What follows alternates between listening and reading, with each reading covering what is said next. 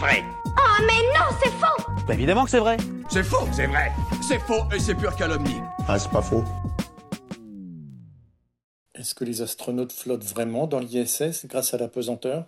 Hum, la question me fait un peu douter, mais je suis presque sûre que c'est le cas. À moins que, comme bien souvent dans science-fiction, on ne se fasse avoir par un petit détail qui nous aurait échappé. Allez, faisons un petit tour dans l'espace pour étudier ça. Je pars en voyage. Nous y voilà. Nous sommes à plus de 100 km au-dessus du niveau de la mer, c'est ce qu'on appelle l'espace. C'est cette grande étendue qui nous sépare des astres, ou plus généralement qui sépare les astres les uns des autres. Pour nous, l'espace se situe au-delà de notre atmosphère terrestre. On y trouve des étoiles, des planètes, des galaxies, des trous noirs ou encore des astéroïdes qui évoluent dans le vide.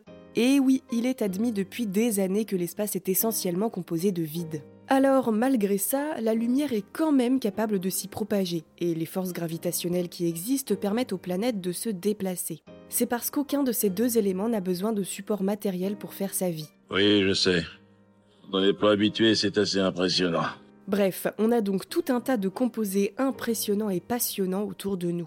Et d'ailleurs, l'espace a justement toujours passionné et intrigué les humains. C'est ainsi que fut lancé le premier objet artificiel en orbite autour de la Terre, Sputnik, envoyé dans l'espace en 1957 par les soviétiques. Un simple satellite qui a stupéfait le monde entier. Bah oui, aujourd'hui ça nous semble peut-être un peu banal, mais à l'époque, un satellite qui tourne autour de la Terre et dont on peut entendre le bip bip sur sa propre radio, c'est à peine croyable. Une vraie course à l'espace se lance alors, opposant les États-Unis et l'Union soviétique. Pas de bol pour les Américains, les Russes seront un peu plus rapides pour envoyer le premier homme dans l'espace. En 1961, Yuri Gagarin fait ainsi un voyage de presque deux heures dans l'espace et il en prend plein la vue.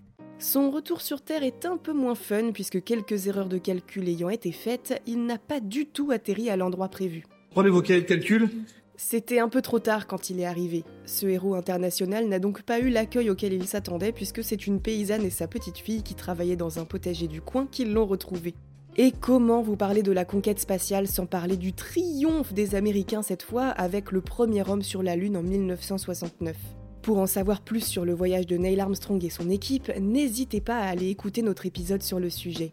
Bon, et alors, l'ISS dans tout ça? C'est quoi? Ça sort d'où? Et ça sert à quoi? Ça sert à rien. Oh bah non, on n'allait surtout pas dire ça aux astronautes. La Station spatiale internationale, ou ISS, International Space Station en anglais, c'est tout simplement la plus grande construction humaine jamais mise en orbite.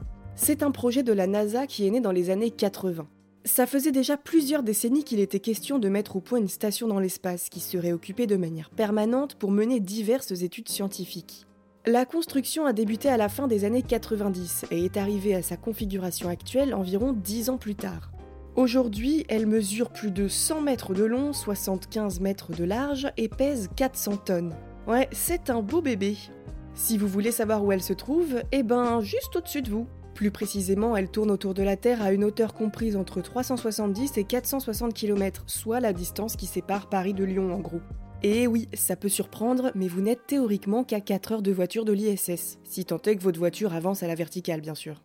Et autre info assez étonnante, chaque jour la station fait 16 fois le tour de la Terre. L'équipage peut donc assister à autant de levées et couchers de soleil. Si vous voulez en savoir plus sur l'ISS, je ne peux que vous conseiller d'aller chercher des vidéos de Thomas Pesquet sur Internet. Notre astronaute français s'est prêté plusieurs fois au jeu des questions-réponses dans les médias, et il explique assez bien ce qu'il vit. Je vais aller lui parler. Et vous l'aurez peut-être compris, la station passe aussi au-dessus de chez vous. Si ça vous intéresse, plusieurs sites internet indiquent son trajet, comme par exemple Spot the Station qui permet de savoir où la station était il y a 90 minutes et où elle sera dans les prochaines 90 minutes. C'est un objet lumineux et lent et c'est assez impressionnant de le voir passer au-dessus de nos têtes. D'ailleurs, avec un télescope ou une paire de jumelles assez puissante, vous devriez même pouvoir distinguer au moins ses anneaux solaires, voire d'autres détails plus petits. Mais allez, il est temps de continuer notre voyage et de monter à bord. Le voyage de la Terre jusqu'à la station dure généralement 6 heures environ. Mais selon les vaisseaux utilisés pour y accéder, certaines expéditions ont pu mettre jusqu'à 3 jours. Au contraire, en octobre 2020, l'équipage a battu le record de 3 heures et 3 minutes pour faire ce trajet. Ils n'ont pas traîné. Je suis pas plus rapide. Maintenant que nous y sommes arrivés, prenons un temps pour observer si on flotte. Ben oui, tout flotte ici, y compris les objets qui ne sont pas attachés aux parois. Ça doit donc être l'effet de l'apesanteur sur nous, logique. Cependant, Ouais, hein, quelque chose vous chiffonne vous aussi. Et c'est bien normal. Il y a un petit souci de vocabulaire dans ce qu'on raconte là. Alors je vous propose qu'on étudie la différence entre apesanteur, pesanteur et impesanteur. Alors on va éclaircir tout ça. Ce qu'on appelle pesanteur en physique, c'est ce qui détermine votre poids. Attention, pas votre masse. Hein. Alors oui, je sais, on utilise les deux termes de manière un peu interchangeable, mais en fait ce sont deux choses bien différentes. Votre masse, elle est conditionnée par le nombre d'atomes que votre corps contient à un moment donné. On la mesure en grammes, G minuscule, et que vous la mesuriez sur la Terre ou sur la Lune, elle reste la même. Oui, mais, me direz-vous, pourquoi notre corps pèse moins lourd sur la Lune alors? Eh ben justement, ça c'est la faute du poids.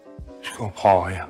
T'en fais pas, tu vas voir, c'est plutôt simple. Comme vous le savez, la Terre est un énorme objet qui exerce sur nous une force d'attraction. Notre corps a donc envie d'accélérer vers son centre, un peu comme un aimant qui veut rejoindre un autre aimant, mais il est arrêté dans sa course sur le sol. C'est ça qui nous donne cette sensation de pesanteur, la force de votre corps qui tente d'aller vers le centre de la Terre versus la force du sol qui vous en empêche. Sur la Lune, c'est pareil, sauf que comme elle est plus petite et moins massive, l'effet est moins important et on a l'impression de se sentir plus léger en comparaison. Pour en revenir à notre histoire de poids, sur Terre, notre point de référence, la pesanteur, est d'un G, majuscule cette fois. Du coup, comme le poids c'est la masse fois la pesanteur, ben on a tendance à utiliser poids et masse de manière un peu interchangeable vu qu'ils ont la même valeur. Mais sur la Lune, votre masse restera évidemment la même, vous aurez toujours le même nombre d'atomes, mais votre poids lui sera divisé par 6, puisque la pesanteur est d'environ 1 sixième celle de la Terre. C'est clair? Très clair. Ok super, alors on continue. Si on parle d'apesanteur maintenant, vous devriez donc avoir compris qu'il s'agit de l'exact opposé. C'est l'absence de force d'attraction. Si vous vous lancez dans une longue chute libre à vitesse constante et sans ressentir la friction de l'air, pour peu que vous fermiez les yeux, vous serez incapable de dire dans quelle direction votre corps se déplace, ni même s'il est en train de tomber. Pas d'accélération, rien qui ne vous bloque, pas de vent pour vous indiquer votre direction, vous aurez juste l'impression de flotter et c'est ce qu'on appelle l'apesanteur, avec un L apostrophe. Ça s'écrit pas pareil, mais c'est pareil, paraît-il. Ah ben non, justement, la pesanteur et la pesanteur, c'est pas pareil. D'ailleurs, pour en finir une bonne fois pour toutes avec la confusion, on préfère maintenant utiliser le terme impesanteur. Comme ça, plus de risque de se tromper. Voilà Là, c'est pro Là, je comprends Alors d'après vous, on est dans quelle situation dans le cas de l'ISS Pesanteur ou impesanteur? Eh ben c'est la deuxième option. Il est bien question d'impesanteur quand on parle du comportement du corps et des objets à bord de la Station spatiale internationale. Mais attention, ça ne veut pas dire que les astronautes ne subissent pas les forces d'attraction de la Terre. Au contraire, ils tombent en permanence vers elle, mais au lieu de tomber en ligne droite vers son centre, ils sont aussi entraînés par la force inertielle de l'ISS, qui, elle, tente d'aller tout droit. Donc d'un côté, on a la force d'accélération de la station spatiale qui essaye d'avancer, et de l'autre, on a la force gravitationnelle de la planète qui tire la station vers elle et la maintient en orbite. Les deux forces se compensent et à l'intérieur de l'ISS, on a la sensation d'être en impesanteur. C'est assez incroyable Plus spécifiquement, on parlera de micro-pesanteur dans le cas où les forces d'inertie et de gravité se compensent.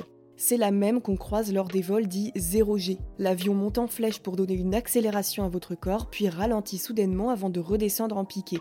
Pendant une courte période, l'accélération de votre corps et la gravité se compensent et vous vous retrouvez à flotter joyeusement dans la cabine. Et vous Vous avez d'autres idées reçues à débunker? Envoyez-les nous sur les apodios ou en vocal sur Instagram et nous les inclurons dans de futurs épisodes. Pensez à vous abonner à Science ou Fiction et à nos autres podcasts pour ne plus manquer un seul épisode. Et n'hésitez pas à nous laisser un commentaire et une note pour nous dire ce que vous en pensez et soutenir notre travail. À bientôt!